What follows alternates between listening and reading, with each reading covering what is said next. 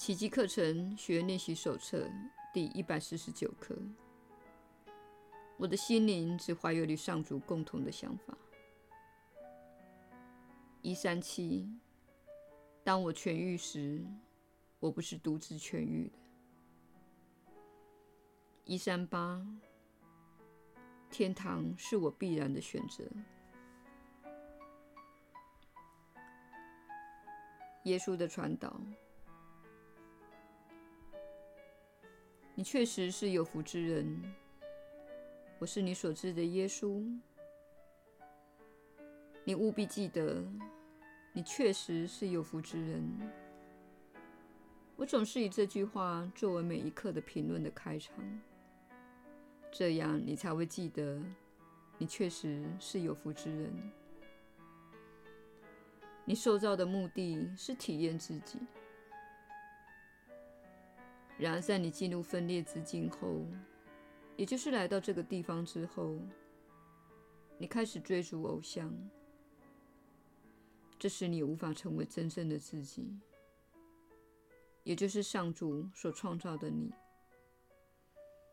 这是你在此承受许多痛苦的原因，因为你往往受到蒙骗，而不知道自己的真面目。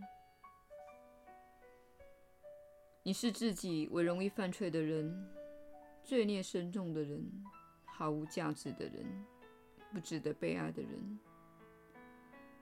很多人怀有这些信念，而这些信念正是造成这个世界以及这个星球上的人受苦的原因。因为你并没有以一个神圣的生命之身份来行事。你没有把自己看成是上主天性的一个神圣面相来行事。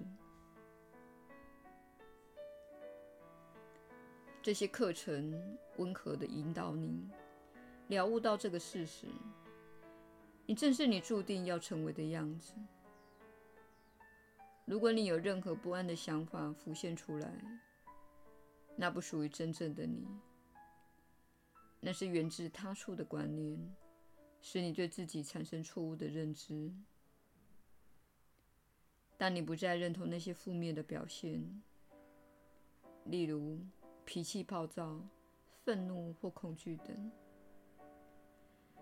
当你不再把那边面相视为真正的自己，而是把它们看成是闯入你心中的念头，它们闯入你你与神连接的平安心灵中，那么。你就不会觉得自己非常糟糕。你明白到，啊，我心里有些念头在活动，那不是慈爱的念头，所以那不是真正的我。它必定是某人在某种情况下，用某种方式输入我心中的。你不必知道是谁输入以及何时发生。你可能记得，你可能发现那是你心里所听到母亲的声音，或是父亲的愤怒。但是，如果你不知道那念头的来源，这是没有关系的。你只需要知道，如果那念头不是慈爱的，它就不属于真正的你，且你不应该听从它。它只会使你感到悲伤，并将你带入小我的思想体系。小我的思想体系是你曾想过的所有恐惧以及缺乏爱心的观念的混合体。你一旦心里生出第一个缺乏爱心的批判或念头时，你便会接通这个思想体系。但它对你来说像是真实的一样，所以请留意自己的信念，请勿相信你所拥有的每一个念头，请勿将每个观念都视为好的观念来行事，请慢慢的思考事物，针对这些事物沉思一下，让自己深入到内心的平安之地。连接你更高层次的心灵，并且询问：这观念对我是好的吗？这观念是我应该深思的吗？或者，我现在已经偏离了正轨，我需要一些指引。然后，安静且耐心地坐下来，等候答复。答复会出现的。你不习惯这样做，因为你被教导，你必须向外。寻找答案，那必定是物质层面的答案。这也是你被社会所灌输的物质主义思想是如此强烈的原因，因为他们不希望你往内寻求。即使是教会，也禁止你自己往内心探求，这是为了使你一直依赖教会，而不是让你跟自己的灵性向导和导师在意识的层次。做直接的接触，正如这位传讯人一样。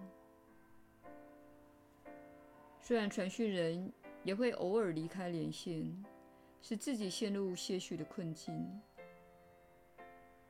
但是他已经认清这种情况，并且知道自己永远可以回来向我们寻求解答。他知道他可以信赖自己的导向系统。他知道，如果他保持在快乐和平安的状态，那么事情如果有些差错，他会感觉得出来，而且他能够信赖自己的感觉。他把这感觉视为一个节点，而不会往错误的方向走下去。但是他能信赖，这是自己偏离正轨所致。所以他会往内心看，并加以探索。这就是清醒的活在当下的样貌。但这并不表示一切完美。这不表示你不会面临自己的挑战，因为你有许许多多潜意识的信念和观念，尚未从你的心中清除。而且你的信念会一直在妄造或创造，因此，在你学习完奇迹课程数年之后，你将会碰触到自己的意识更加深层的部分。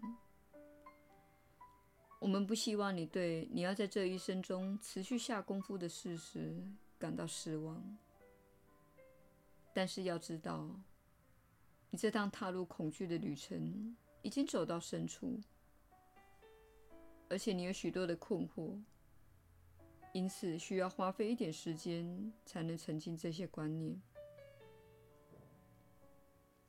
这正是奇迹课程被书写的原因，也是学练习手册提供给你的原因。